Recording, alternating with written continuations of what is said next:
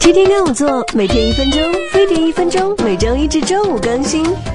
作为集万千宠爱于一身的女神，身边的朋友总问我，不同场合该怎么喷香水呢？今天就让我来教教你们好了。上班一族可以在脖颈或手臂外侧喷点淡香水，也可以把香水对着空中喷三到四次，然后站在香水雨中，让香水均匀的落在身上，这样香味清新，不会影响周围同事哦。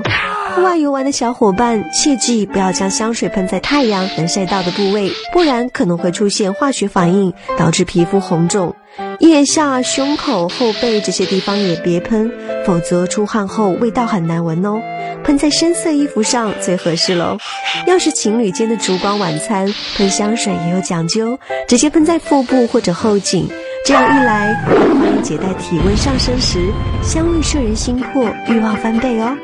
参加婚礼或宴会时，香水应喷在腰部以下，女生最好喷在裙摆上，这是基本的礼仪哦。不然旁边的人光闻你的香水味，吃饭都没食欲了。